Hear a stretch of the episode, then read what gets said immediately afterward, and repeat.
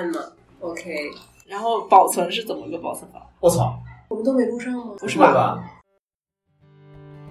One more trip around the sun. A new year for Robert has begun. We wish you well along the way. Hey, happy birthday. Have a happy birthday. Hello，大家好，欢迎收听北海怪兽，我是终于来到大小咖啡打卡时间胶囊展的花生酱。是过完生日还在加班的古斯。大家好，我是和花生酱一天生日的 Vivi。大家听到这个介绍，可能大概能猜出这一期的选题了。我们想聊的就是生日。这一期的话，其实这个选题来的还挺巧的。我先介绍一下，今天我是作为北海怪兽的代表，然后来到大小咖啡的这个时间胶囊这个播音室，然后面基兼串台。今天第一次见到花生酱，你们两个人确认同一天生日都是在网上。对，就是其实这个选题，然后包括我们俩怎么认识的，就来的非常巧。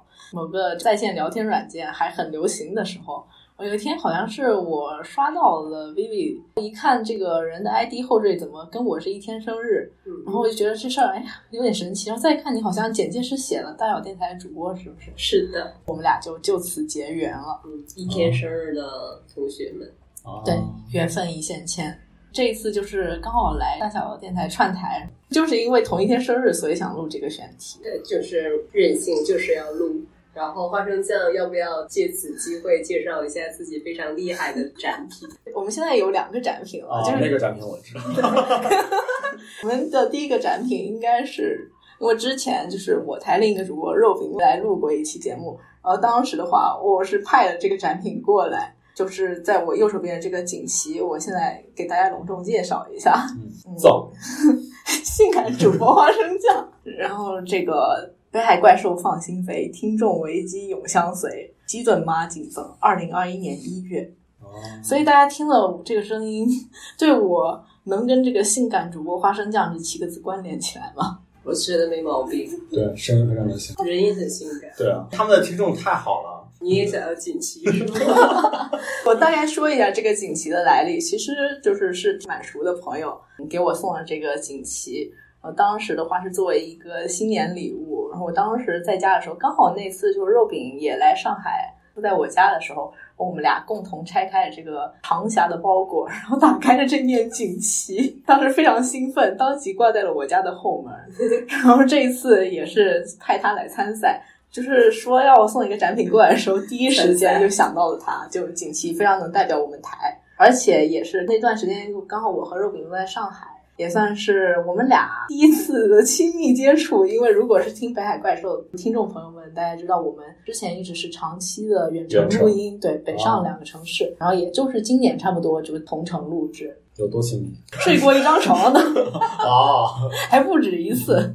没有，我刚才讲就是北海怪兽的听众真的特别的好，就是又送锦旗，现在就在现场，我们时间胶囊的对面就有听众来追赶他的主播的。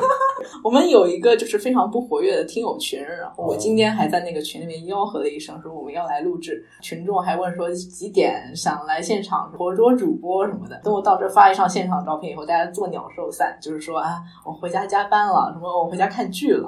真好，你是不是还停留在竟然有粉丝群这件 事我觉得能送锦旗的粉丝就已经很好了。好的，好的。就我刚才听到那个大小电台，就是作为一个我感觉是业界知名播客，竟然没有粉丝群，这一点让我觉得很吃惊。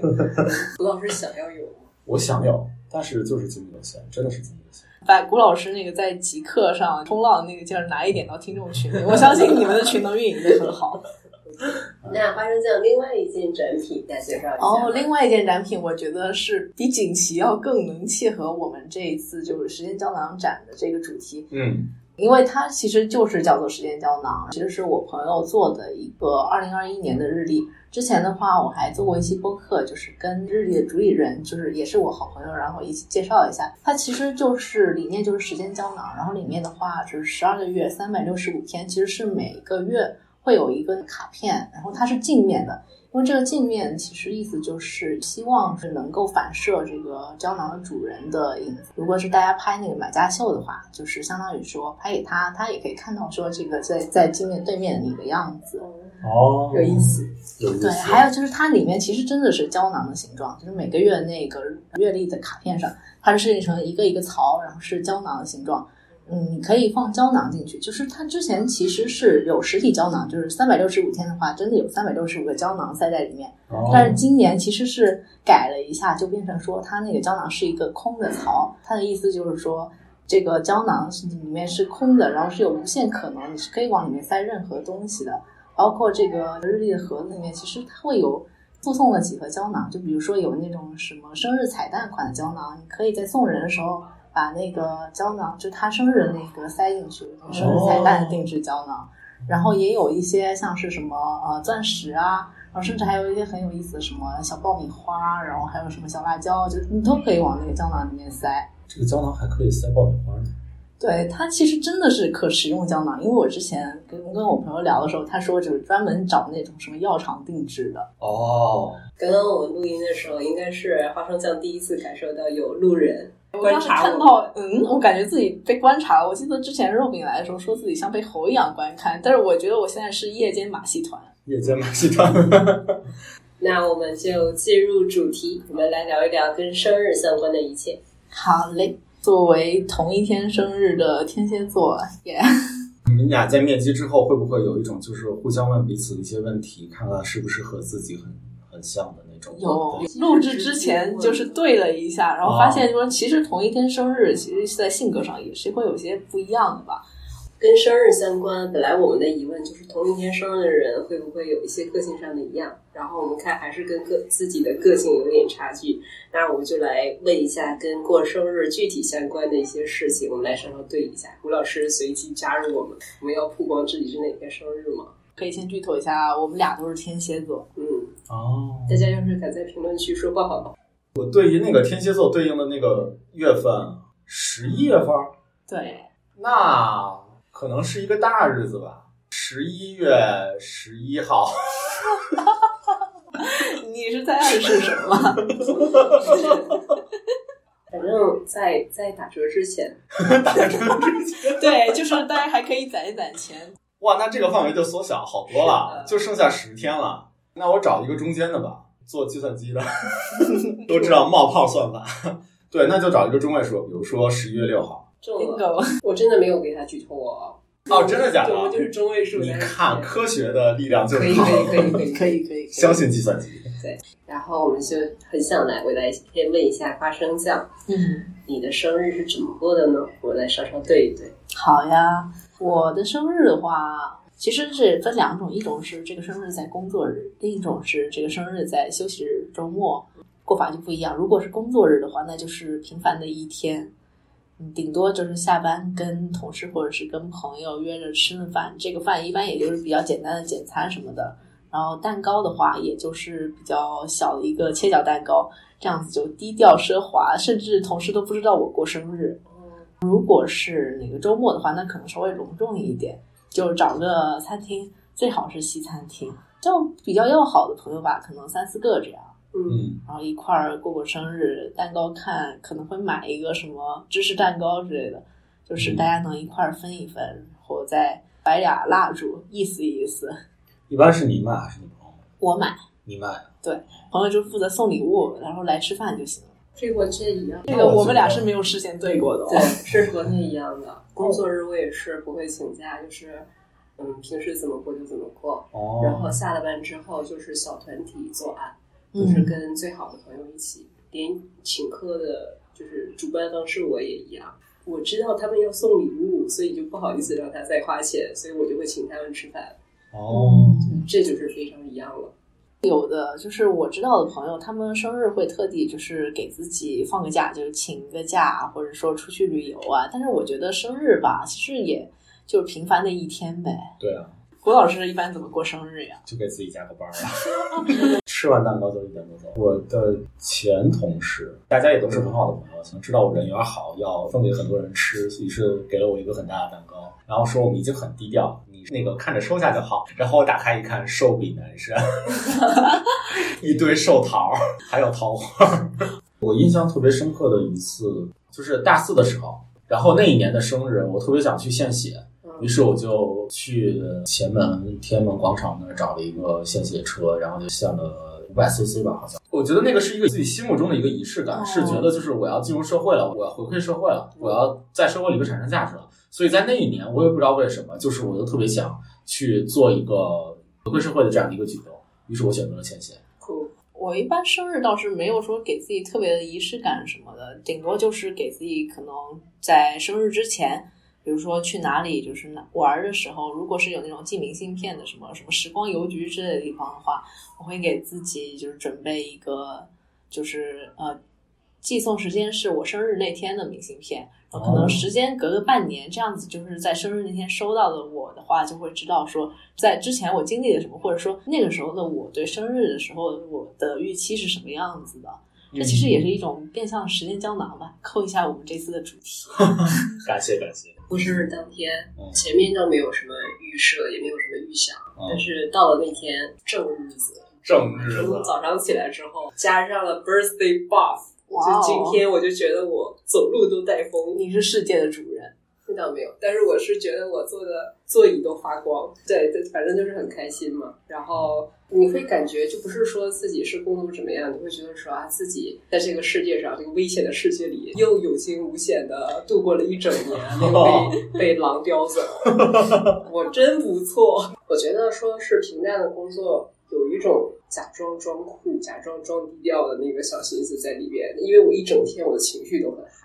还隐藏了一个稍稍黑暗的想法，说今天如果要有人惹我生气，You are dead man to me，就是 这么想的，真的。哎，你会盯着一些就是通讯录上你比较在意的一些人，然后看他们有没有给你生日祝福。那不会，哦，我会在意这个的哦，就是我觉得这是天蝎特质的一种，这种什么恩怨分明。如果我觉得你是比较重要的好友圈子里面的人，但是你没有给我发生日祝福，或者说会真正生气。对，真的很生气的，就直接从内圈煮到外圈去，我记仇的，天蝎座是一个扣分机制。我们回到生日的这个，刚刚说了生日一般是怎么过，然后现在大家都过生日吗？过吗？我还是过的，其实说实话，就是我嘴上会说不过，然后但是内心里面还是对于这一天还是有一些小期待并不是说全世界都要觉得你很 special，啊。只是你在意那几个人记得他，对觉得他很特别、很重要的那一天。我大概是这样子。对，但是就是可能会有一些就是相对比较在意的一些人，突然给你的一些特别隆重的一些举动，你又会受宠若惊，真的是受宠若惊，然后又觉得就就会觉得哎呀，干嘛呀？这是 你这不就很 就就是直那种男矫情。本来想的是什么推拉好手，现在谷老师生日就是说不太过，但是也是跟家人一起过吧，还是跟同事一起过？哦，我的家人会主动的在那一天给我做个长寿面或者什么。然后你还说住这干嘛呀？对，就表现的很随意的就吃了就完了。就对于这一天稍微有一些小期待。其实我我我真的是觉得每个人到生日的那一天，嗯就总多多少少都会有觉得自己就会和别的日子会有一些不一样。是是哦，但是如果这么说的话，世界上有千千万万的人在在这一天都跟你很特别，包括就是跟你同一天生日明星，比如说这一天可能大家都在祝一凡生日快乐，没有人祝我们生日快乐。我的流量没有了，好生气。对，就是被流量明星瓜分掉了大量流量。不过我觉得，就是我生日的时候，因为有一些就是特定的认识了十几年的朋友，就是他们肯定就把生日记得很清楚嘛。嗯，然后我们是有一个小群，就是很好的朋友的话，会有那个零点发祝福的习惯。就包括不管是我跟其他几个朋友，或者说他们对我的话，其实都是会提前准备好礼物，就是他们可能其他几个人先拉一个小群，然后讨论说这个某某某呃最近就是喜欢什么东西啊，要给他送什么啊，他们可能就是几个人合送一份儿，或者说大家送不太一样的东西，卡准时间在生日的人生日那天送到。然后当天的话，还是零点会在那个群里面就是发那个祝福，提前编辑好文案，然后在零点那刻抢先发送，就有一个仪式感。谷老师呢？我呀，嗯，我觉得大家可能都在说最近的一些生日的一些印象，我特别想说一个关于我小时候的。就是我小时候在过生日的时候，我印象特别的深刻，可能和我我我我的那个年代可能和你们 不太能够 match 上，有些眼泪有些 gap，但是呃，我我分享，就我我们那会儿生日是要在那个额头上点点一个小红点啊，我们那个红点好像是点在鸡蛋上，打什么岔呀？我们是用幼儿园演出或者是小孩子的哦拍照的时候谁会给你点那个小红点儿。其实我的记忆可能在八九岁的时候才开始慢慢慢慢有一些记忆，就是现在其实回顾的时候，大部分大部分都是已经那些时候了。已经成人了，然后看到自己小时候那些过生日的照片儿，还特别情儿的点点一小红点儿，我都觉得我靠，那个小时候就是我记得我妈，因为会留一些老照片嘛，然后当时我妈就是从大概三四岁的时候，我们家楼下有一照相馆，然后我妈每年生日的时候都会带我去那个照相馆，就拍那种艺术照。你们知道，哦小时候可能穿了漂亮花裙子，然后在一个照相馆的那个房间里面，背后有什么背景板，就是那种啊、呃花花绿绿主题的，然后那个照片洗出来以后，还有在右下角写什么三岁生日、四岁生日，对，就是这样的。然后后来的话，再大一点，就是不太去拍这个照片了。但是，呃，家长的话，每年会在生日的时候带我去楼下的德克士，大概是小学三年级那个时候吧。楼下就是有一德克士，然后德克士旁边还有一个书店。然后我爸就是放学的时候带我去过生日，就在那儿先买一整只童子鸡。在旁边书店再买俩书，精神食粮跟那个物质食粮一块儿补足，嗯，童子鸡有什么讲究？没什么讲究，就是我爱吃。大家有没有向往过生日的方式？有的，我会看一些那种生活博主的 vlog，然后他们会经常就拍一些什么给朋友过生日，或者是说给伴侣过生日，或者说自己过生日，就感觉他们的 party 好像看起来都比常人要稍微就更吸引人一点。不是说场景，就是说一大帮子人聚在一起然后过生日那种气氛，就是我很向往。我在影视剧之中有一个非常深刻的生日的场景，HBO 的美剧《欲望都市》的第四季，哦，呃，女主角 Carrie 她和她的闺蜜们已经过生日，已经算是散场了。然后她步行回家的时候，和她喜欢的人嗯停在她家的家门口，嗯然后她敲敲车窗，车窗摇下来之后，从车里面钻出来了一大堆红气球。我觉得气球不是重点嘛，就是比方说你是明明是你的期望值是跟闺蜜一起玩，对啊然后你已经回到家了，哦然后发现喜欢的人就等在你家门口，就觉得非常的浪漫。重要的就不是说到底要怎么过，其实是跟谁过更重要一些。跟你喜欢的人，哪怕他只是送你一句祝福，你都觉得说心里开出花了。对，就是他记得你的生日，你俩这都很少女心啊！是一天生日。直男古斯老师要发言好吧，了，好吧。最期待的生日？就是你向往的过生日场景是什么样的？没有，作为直男，我可能不加班的生日，很现实，很朴素。我以前生日还会给自己许愿说，祝今年不加班，然而事与愿违。你这就有点心酸。我我我的生日愿望都很大，世界和平，跟自己其实不太有关系。对，然后愿中东不再有战争。那倒没有那么具体。刚才我真的很细致的去想了一下，好像我每次生日好像都在北京，所以如果我我如果有一个生日的期待的话，在过生日那一天，能够在一个世界上的某一个角落，然后看到一些不一样的一些风景，我觉得对，可能那个是我很期待的一天。就是你要出去浪，对啊，这不难呀，你坐个动车坐到天津其实就行了。不是不是在天津，可能就是在世界上面的某个山里、某一个河里、某一个要远一些海海边的一个角落。对，是完全跳脱我所不熟悉的，然后以及能够整个那个景象能够给我惊艳到的一个地方。就是对于日常生活有一个区别，是有一些距离。对，好像我的日子好像都是在北京，然后都是很平常。对，嗯，那我觉得你就是下一次过生日的时候可以尝试一下，没有没有，下下回我可能就还会矫情的说，哎，不别过了，过啥呢？然后还是加班的一天。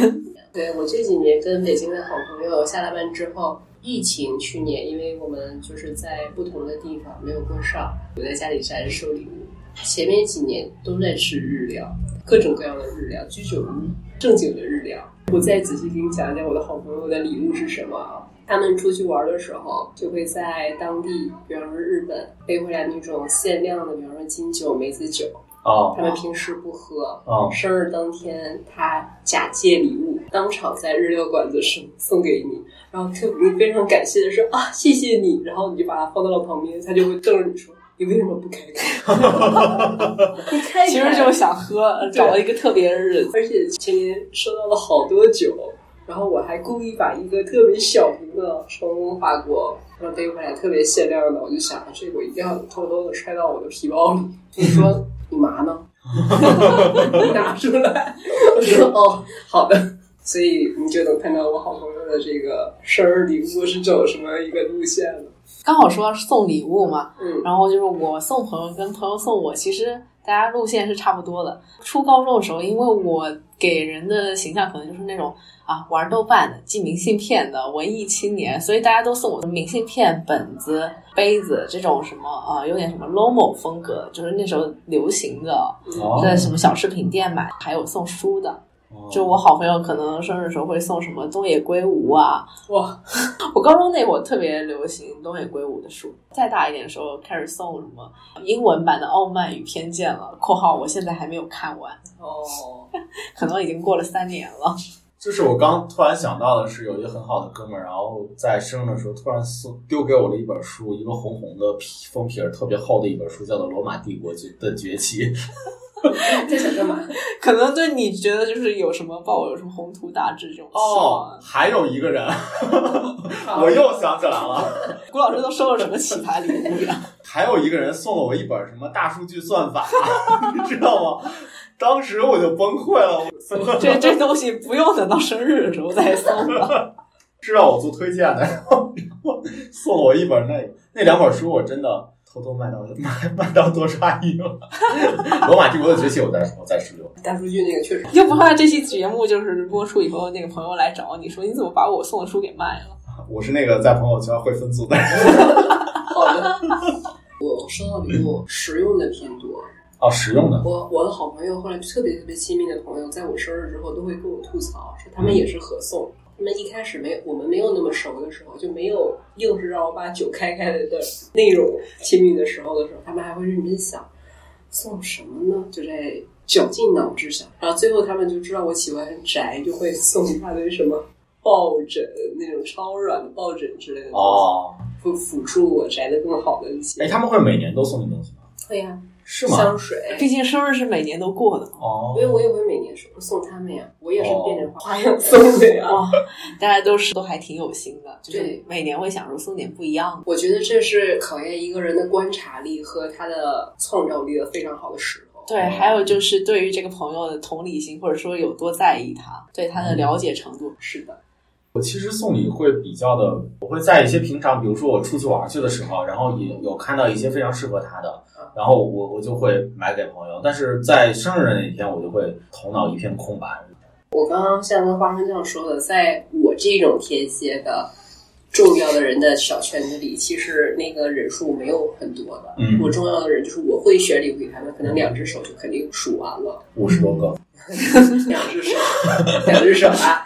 然后就是这几个人，其实他们有的时候，尤其像双子座，他们还两个朋友离得特别近，而且他们每年都在一起过生日。所以我有的时候送的话，一个男孩一个女孩，我都会送，比方说同一样的东西，男款和女款。他们俩是什么关系啊？兄妹？没有，就是 homie 跟我们一样，就大手子嘛。然后我给他们送过，我给女孩做过戒指，自己画的。哇，然后女孩的金属非常贵重，然后男孩同样的样式，然后变成了银的，然后给他做了一个钥匙扣，你就知道主要宠爱女孩，男男孩子就就就那样。我因为没有什么异性朋友，然后我极少数给异性送礼物的，还送的有点奇葩，就是因为我高中的时候年少不懂事，当时给关系还比较好的算哥们儿送了一个 有点像解压玩具的东西，然后这个解压玩具设计成了一个胸的形。当时那个直男朋友收到这个时候，可能就是震惊加上无语，然后后来我们渐渐的断了联系，这是一个悲伤的。收到了这个礼物之后吗？联系渐渐少了起来。你当时为什么想要送他这个？因为不知道送他什么，然后在逛那个饰品店的时候看到，哎，这东西挺好玩，然后再想想，哎，能送谁呢？啊，好像就认识这么一个男的，他吧。哦，实时播报一下，刚才走过去两个外国朋友跟我们非常热情的打了个招呼，还比了个耶。是的，有意思吧？对，之前听说就是在这个播音室录制的播客，好像都会 Q 一下外面经过的人，实时播报，特别有意思。不是故意的，是有时候忍不住，他们太热情了。然后刚刚说是送礼物，收的你们有喜欢收到的礼物吗？自己的话，我是偏向实用吧。其实分两种，一种是比较实用的，就是我能切实的用得上的；嗯然后另一种是我觉得好玩儿，就是摆在家里挺好看、挺好玩儿的。但是我自己就觉得说，买这个是不是有点亏，或者说就干脆就是我买不起，然后我在心里放弃，但是会默默加入草单的东西。嗯，其实这两种我都还挺喜欢，然后应该都收到过吧。实用的，像我好朋友会送我什么茶具，因为作为一个闽南人，需要一套茶具，然后摆在家里啊，随时带着啊什么。哦，所以我朋友会送我这个。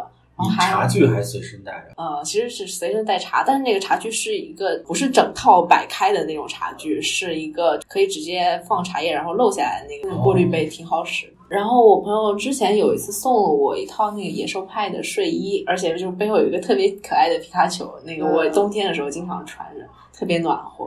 然嗯，后还有就是香薰蜡烛，我觉得香薰蜡烛就是送女生的话还挺实用的，不管是收还是送，因为大家就都还挺喜欢这种香香的东西啊，然后摆在家里点起来就心情会很愉悦，而且拍照的时候也挺上照的。嗯，我特别喜欢送别人家居类的礼物，家居家庭小家电，哦。比方说那种特别复古漂亮的面包机呀、哦，哦。就这一挂的。那种我也喜欢，就摆在家里长得挺好看的，什么呃薄荷绿啊，或者是粉色的小家电。都是跟宅家做吃的相关。是的，但是我其实一直想，工作特别忙的人，我其实是很想送他们票的。按摩的券吗？想的不对，是那种就是音乐演出，我哦，就是希望他，呃，我可能不陪他看啊，哦就一张那一天我觉得不错的演出，希望他去看一看。其实这个也蛮看人的吧，一个是他要喜欢看演出，另一个是他那天得有空。所以我就一直没有送过票，我就后来就转成 CD 了，哦想听就自己听。说到这个，我想起来，我有一年生日的时候收到过一张我很喜欢的乐队的黑胶唱片，那份礼物也是来自当时我喜欢的人送的。哎呦呀过期糖了这。还是感受到了铁子。对，黑胶现在还留在我家里，但是我没有黑胶唱片机。谷老师有没有一些你收到的？刚刚除了大数据、象牙推荐，你还有没有收到的，或者是送出的比较让你印象深刻的礼物？我之前在节目里面有讲过，就是我有一段时间就感觉整个团队特别的好，所以就是那段时间我收到了大数据，罗马帝国的崛起。然后那会儿的时候，我们的那个组长就刚才 Q 到星座嘛，我们那个组长是巨蟹座，一个特别居家，然后特别温柔的一个姐姐，她会每年都会精心的去设计我们组里面的这些人。谁要给谁过生日，他都会提前的啊，单独拉一个小区。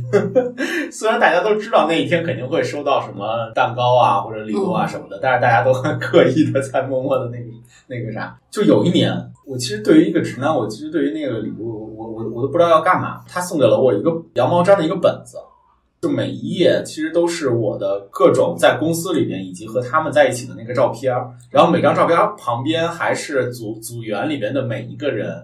然后对于那张照片，他写下了一句话，一句对我的一个祝福，其实好像以前的同学录呀。就很像同学录做录。这个礼物很用心，对，说明你人缘很好。对啊，但是你却不知道用来干嘛，用来供着。首先，对于一个直男，就是收到这样的一个礼物，然后又因为大家人很好嘛，所以的话，你你又不好去表现出来，你很尴尬，就是你不知道拿它干嘛就是，高情商的表现。你也不敢拿回去给你老婆，你就觉得就是有一些话还挺肉麻，就就那种你知道吗？呃，我觉得这东西就是可以放在公司里面，然后作为一个团队氛围、团队文化的背书是，就是好几页，真的是好几页，然后他们打印出来的那些照片儿，而且你能够就是就是翻到后面，你能够感觉到，就是有一些他们也是实在没得写，就勉勉强强的写一些稍微的祝福一些的一些话啊什么的，那个东西真的就是我很理解他们这种感情吧，但是对于直男就真的 有一些刻意。直男模的感情。大家经历过一些比较奇葩或者特别的生日体验吗？我真过生日的时候倒是没有什么奇葩的体验，但是有假过生日的体验。假过生日。假过生日的体验就是前两周的事情，同事刚好生日，几个关系比较好的同事一块去了海底捞聚餐。然后之前也在就是一些社交媒体上刷到过什么海底捞过生日体验，就看起来特别沙雕，特别有意思。然后那个同事，我觉得他心里是想体验的，但他又有点不好意思。我撺掇他，他又不理我，所以我就自告奋勇，我就跟服务员说：“哎，今天我们俩都过生日，我们这桌能不能体验一下过生日？”然后服务员就立马那个开始准备果盘，然后四五个人灯牌亮起来，开始就给我们唱歌，然后旁边还有一个同事给我们录了视频，当时非常尴尬，就社死现场。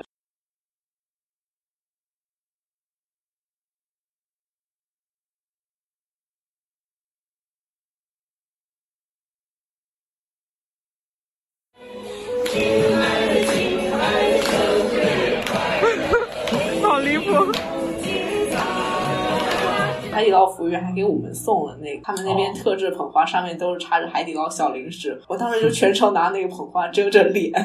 但是你觉得这是一个非常好的体验吗？对，就是必须要体验一下这个东西，不然我觉得我的人生有遗憾。我体验完以后，我甚至想去海底捞面试一下。我觉得作为海底捞服务员是一个给人幸福感的工作，就像迪士尼的工作人员一样。然后你们俩有没有什么就比较奇葩的体验啊？郭老师先说。奇葩的体验，或者特殊也行，不加班。可能是吧。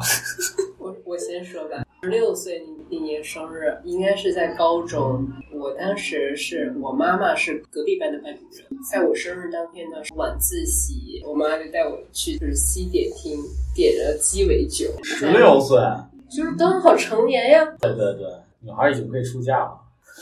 对不起，辜负了，对，辜负了。天，我还问说，我们俩这样不回去没有什么关系吗？然后我妈就无视我，但是我特别特别的开心。成年的第一口正式酒是在我妈的教唆，就是陪伴下喝下去了。在生日那一天，我觉得还挺有意思的。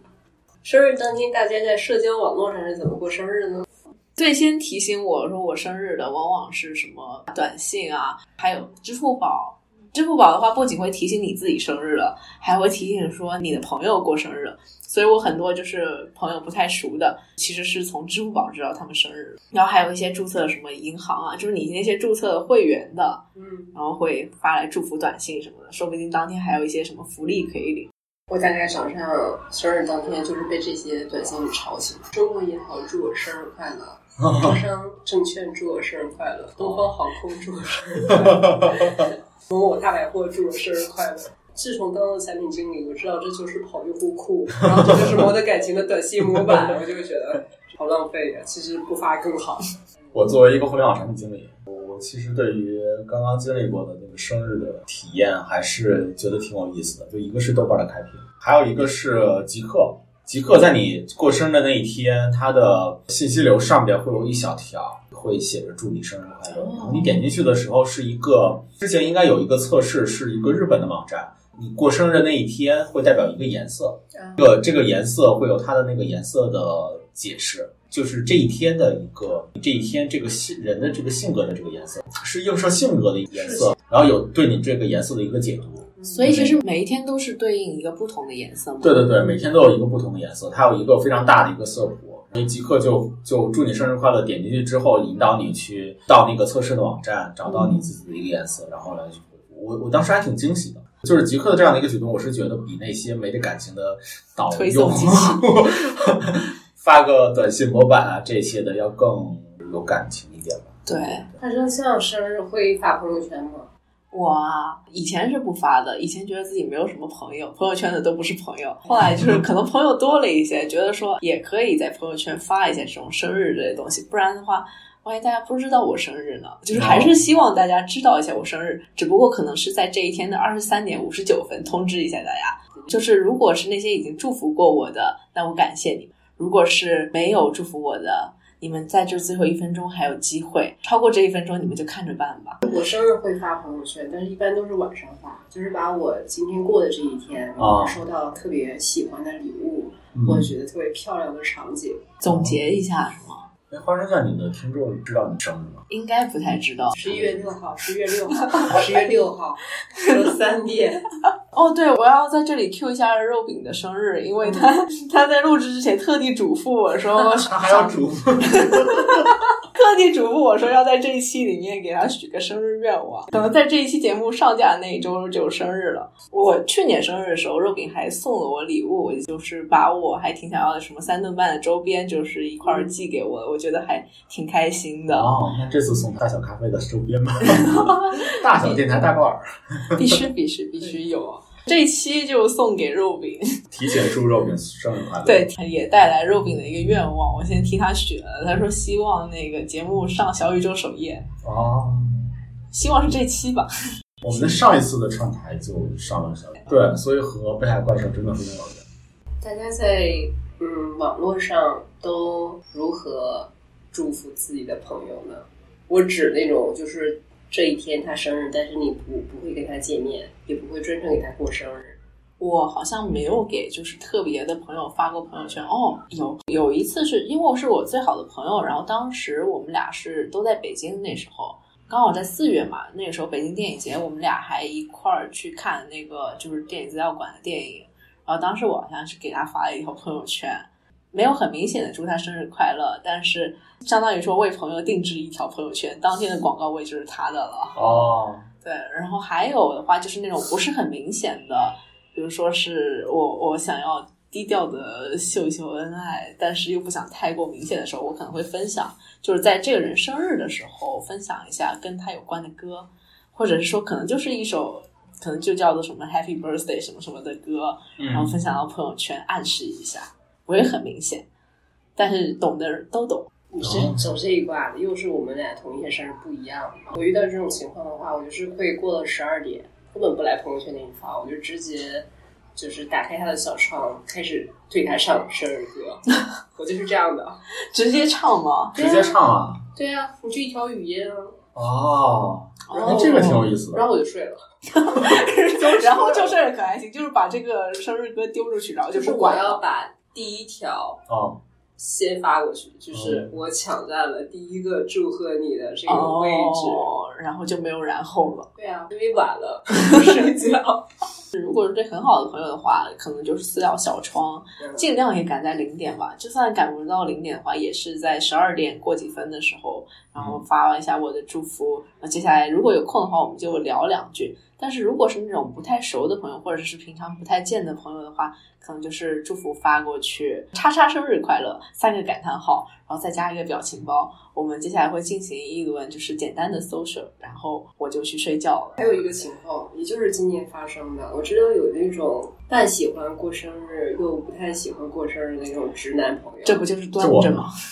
但是但是你有那种几百人大群吗？没有没有，然后我就会故意跑到那种几百人大群里，假装不知道的时候拍拍他，艾特他，我就说群主生日快乐。然后这一整天哦，所有的人都在跟他说。祝你生日快乐！其实他是不太想过生日，也不太想让人知道啊。我就会觉得，这就是天蝎座吧？是的，我很高兴啊。我因为受到就是温馨团队的影响，所以我都会记着一些组员的生日。有的时候聊生日会很刻意嘛，嗯所以的话，我都是那种旁敲侧击，就偶尔随便聊一聊的时候，然后记录下他的生日，然后也没把那个日子记记对，你知道吗？就我好多的时候，我真的好多时候都是那个日历提醒说今天是谁谁谁的生日，然后马上发过去，发过去之后跟你说 对不起，今天不是我的生日。然后我就很尴尬，我就我就哈哈哈哈，然后 然后我就说，过对对对，一笑而过。我就说，那到生日那天我就不来祝你了。尤其是那个时候的时候，你还要改一下日期，你还要旁敲侧击 问他到底真正的生日是啥。而且我最头大的是那种阴历过生日的，是因为阴历过生日你真的不知道具体是哪对，因为每年都不一样，有可能是在生日前，也有可能是在生日后。反正我自己是不记我自己阴历，只有我妈知道。对对对，我为啥记得呢？是我是中秋节后边满一个月，哦。就九月十五。哦。哦。还还有一个朋友给我讲一个故事说，就是说中秋之后的一个月圆之夜，嗯。就是月亮最大最亮的一天，所以在西方他们管这一天的晚上叫做 Hunter's Moon，好可因为猎人要趁着月色出去打猎，哦，所以我就记住，我想说这么酷啊！那哦万一哪个长辈还记得，那我就在这酷一下了。关于生日相关的，有一些习俗类的，都要吃啥？吃啥呀？哦，我特别印象深刻的就是我小时候每年生日的时候特别期待想吃虾片儿。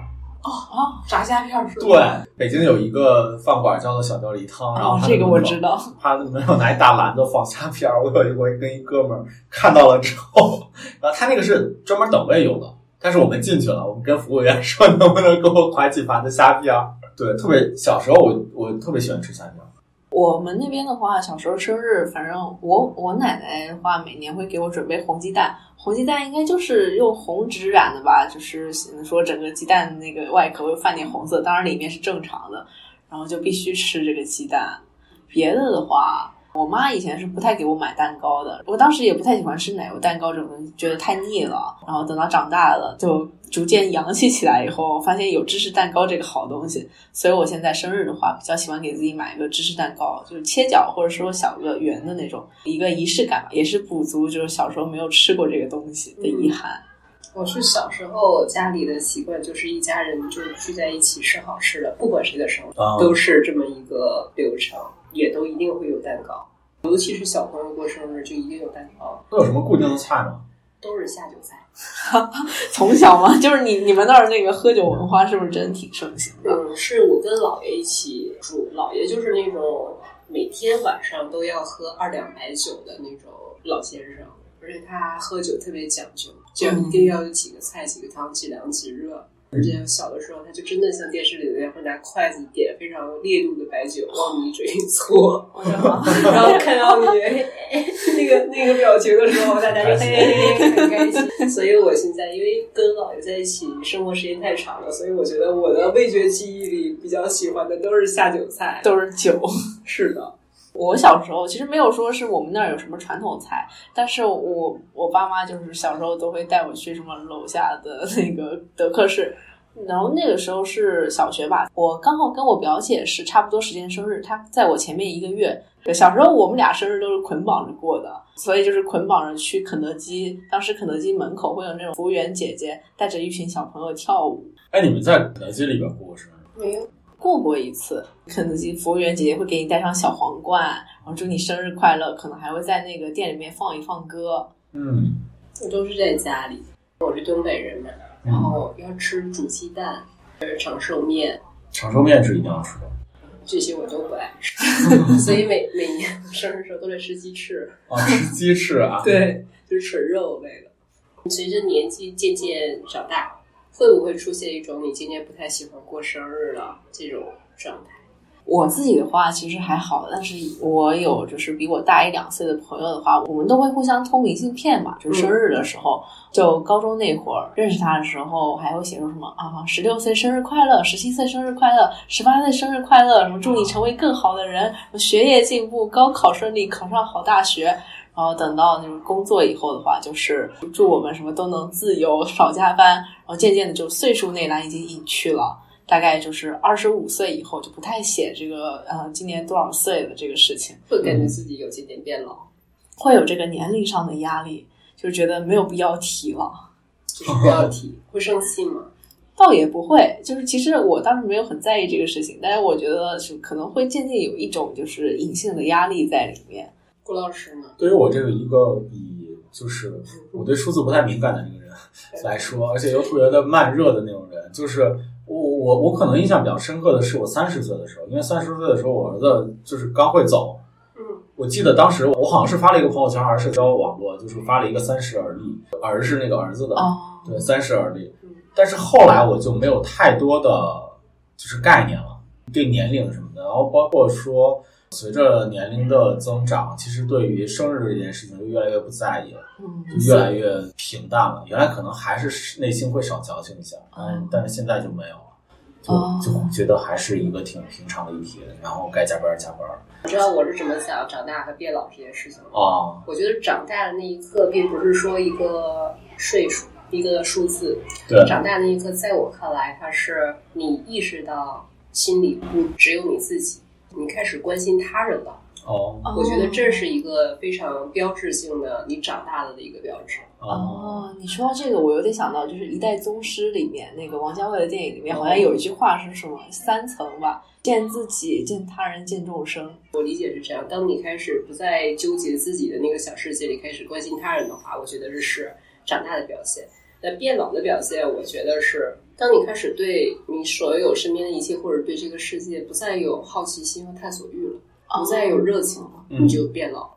哦，对跟，年纪这样。对，嗯，我觉得我是这么看长大和变老这件事情的。然后实际生活中呢，以前做金融工作的时候，只有跟金钱相关的事情，你的年龄的数字才有意义。比方说你要借钱，啊，根据你的实实际的自然条件能借出多少钱，或者是你买保险，根据你的实际的年龄会便宜或贵，跟哦跟金钱相关的，你的数字年龄数字才有意义。哦，我对于年龄这个数字的概念的话，其实我本来以为说二十五是一个分水岭，就我现在刚好就是踩在这个岁数上了，哎呦，这么年轻，你出去。不是故意说这个的。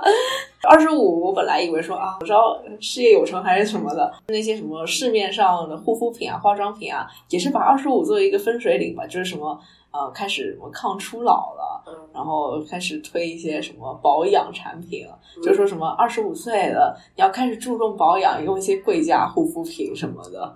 然后我真正就是过了那天生日以后，我其实没有一种就是分水岭，像什么十八岁你成人长大的那种感觉，也没有说什么突然间啊、工作顺利了，不加班了啊，或者是说什么感情上突然间觉得说自己成熟了，没有一个都没有，真的就是一个数字而已，嗯。就是你跨过去了，然后也没有说呃有什么特殊的事情发生。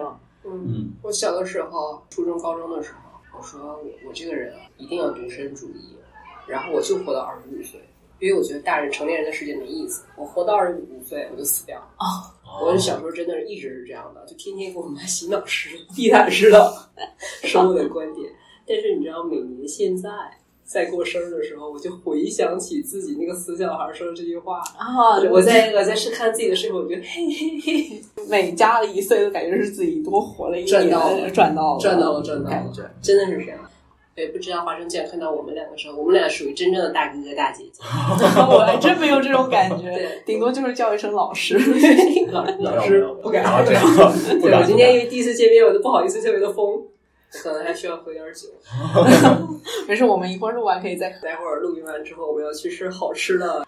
特殊的生日，就是不是自己的生日，周年庆啊，而 且大小电台啊，大小电台刚刚经历了一周年，对，对对对，我觉得也挺好玩的，就是在那个评论区的里面有很多祝福，嗯，而且我真的觉得，就是大小电台能够在一周年来去做一个像时间胶囊这样的一个活动，然后能够招揽来到现在已经有三十三家的一些播客，能够一起来跟我们一起玩的这件事情，挺了不起的。我觉得特别好玩没有儿，还沉浸在好玩儿。对对对，我们还是沉浸在好玩的这个里面，而且就我我可能之前也讲了，就是我们之前可能曾经讨论过，就是我们到底要不要面向这个橱窗来去录音，还是说背对着墙？我其实是提反对的意见的，我是觉得就是可能有一些主播会觉得像来看猴儿一样，自己像被夹揽一样，就很，所以我我我其实是可能自己也有点受恐的那种感觉吧，然后我是我是相对比较介意，但真的就是有这样的一个体验到了之后，就觉得哇太魔性了，太好玩了。对，然后忍不住在这里做了一次又一次。是的对，而且你会很自然的跟一些陌生人去打招呼，这个体验还真的挺好的。日常生活里不会有了。对对，对，就觉得说这个玻璃罩子给我们加了一个什么热情 buff。是的，说到我经历过特殊生日的话，其实算是小宇宙的生日吧，因为嗯就是它小宇宙其实是在去年的三月二十六号哦正式上线的，然后今年在这个生日之前，其实是有听友就是那个我不好调。然后当时他是跟很多就是他认识的主播啊，或者是说极客小宇宙用户，对，就是给大家发了一个问卷，然后征集对对小宇宙的祝福。那个祝福的话是让大家录制一个就是跟小宇宙相关，其实就是录制小宇宙生日快乐，但是可以用任意的语言说。所以那个音频里面就集合了什么中文，然后还有各地方言，包括什么潮汕啊、什么粤语啊、闽南语啊，然后还有各种外语，什么日语，各种反正厉害的语言。就我觉得这个事情特别了不起。小宇宙包括极客，就是小宇宙也是极客的嘛。就可能之前有有提到，极客是一个温柔的一个社区。作为一个就是在互联网圈子的一个人，就是我到现在真的很少能够看到某一个平台里面的这些用户能够自发的去做这样的类似很温暖、很温情的一些事情。就我我我可能就是深度去玩的一个平台，其实比较少。嗯所以我在这么长时间里面，能够看到有这样的一个平台，粉丝有这样的一个这这样的一个反反馈反应的时候，真的可能以前我印象中的也就豆瓣儿吧。我是那种就算是社交网络重度爱好者吧，像什么微博啊，然后豆瓣啊、极客啊，其实都会玩。自从注册极客以后，我已经放弃了豆瓣。对极客这个社区确实是，虽然说大家可能都没有见过面，但是就是会互动，然后包括这个社区的讨论氛围啊，嗯还包括其实没有关注你的一些吃瓜群众，他刷到你的动态，可能就是会那回复也都挺有意思的。然后包括我现在就是在极客上认识的朋友的话，嗯，有的是主播，有的可能就是说关系蛮好的一些，就平常会互动的朋友，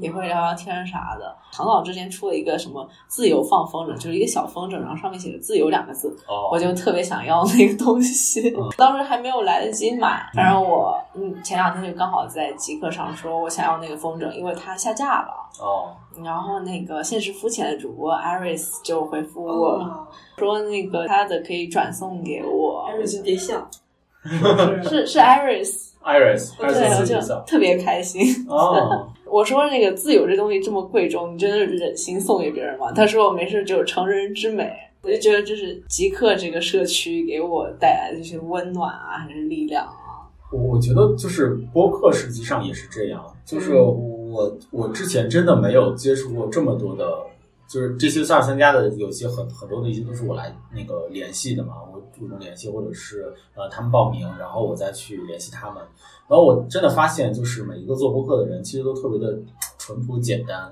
而且真诚。对，而且非常的真诚，可能是因为本身他们选择的这样的一个声音的媒介也比较的真诚，所以那个他们各自的一些人都希望能够诚恳的表达，都希望能够去呃输出自己的个人的一些？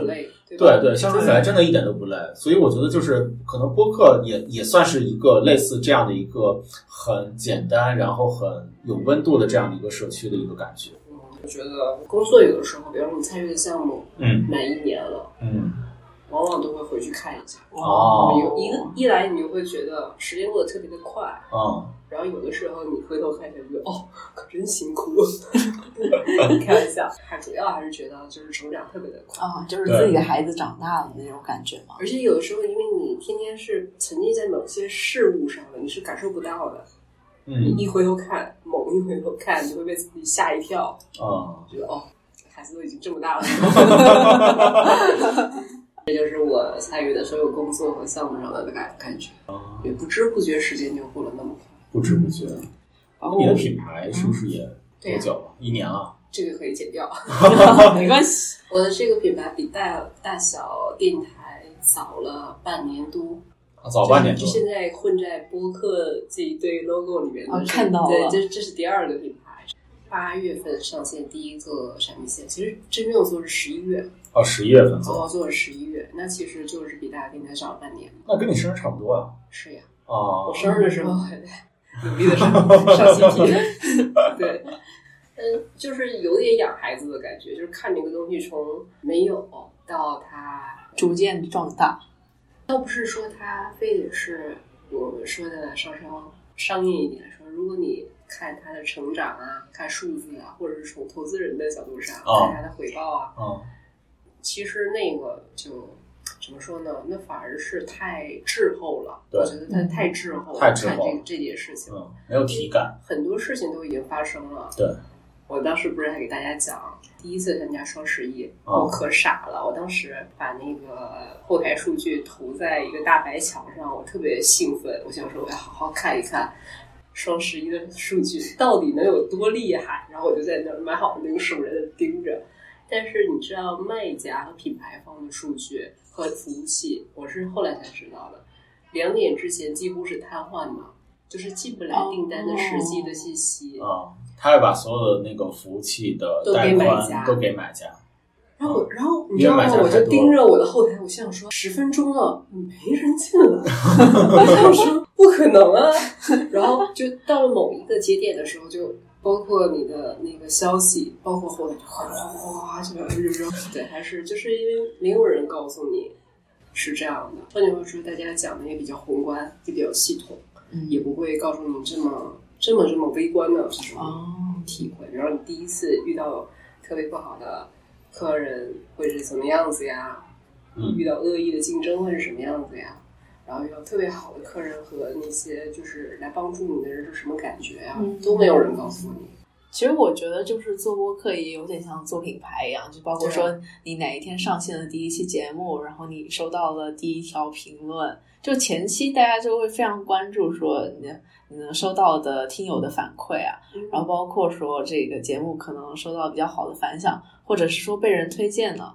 呃，被小宇宙推荐，甚至是到上首页这个程度，我觉得就是很多节点就组成了说我对北海怪兽这个博客就是点点滴滴吧。对，数据上涨是一回事，就是这个是量变的东西。嗯，然后质变的话，其实就是这些，就是像算是高光时刻的组合。我觉得交到了特别多的朋友，对，特别特别多，而且。我们当时在那个某不太红了的聊天软件上，都其实探讨商业化这个问题。我当时是个听众，一直在听。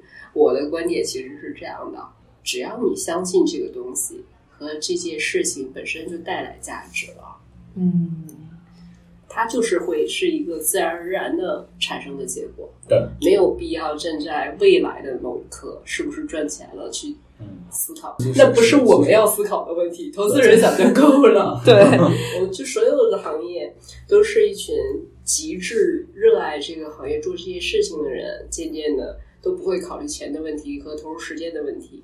所以我觉得只要喜欢这件事情，在其中能感受到快乐就足够了。其实就是对播客，我真的没有说有多大的好胜心，就是我觉得说把内容做好的话，可能自然而然就是那些什么数据啊，或者是说呃投放啊什么，大家都会找上你来的。所以就是踏踏实实做内容吧。然后我觉得通过播客认识了好多好朋友，这是我最开心的一点。然后我的表达能被别人听到。至于什么商业化，确实我也没有考虑这个问题。让商业化的人考虑商业化的事情，是的做内容的人考虑做内容的事情，对对了。本来是聊生日的话题，我跟花生酱就是一大一小同一天生日的天蝎，今天面基郭老师，非常非常荣幸，我第一次跟北海怪兽串台，然后见到大家非常开心，希望以后有更多机会能跟大家一起玩耍。我希望以后能常来北京玩儿，然后也希望说这个播音室能够就是长期开放，将来还有机会来这儿串台，或者说录制节目什么的。然后也希望就是大小电台跟大小咖啡欣欣向荣，越办越好，做大做强。感恩，感恩感恩感恩。对，然后我们这期就差不多到这里，大家就是收拾收拾，还要去吃夜宵。其实今天的重头戏是夜宵 啦，大家感谢大家的收听，我们要去吃好吃的了，感谢。感感谢谢拜，拜祝大家就是不管生日还是不过生日的时候，都是天天快乐。那你们都有安定的话，还是要想去吃收一下。好吃的，拜那咱。们就收工吧，晚安谢，谢感谢。耶。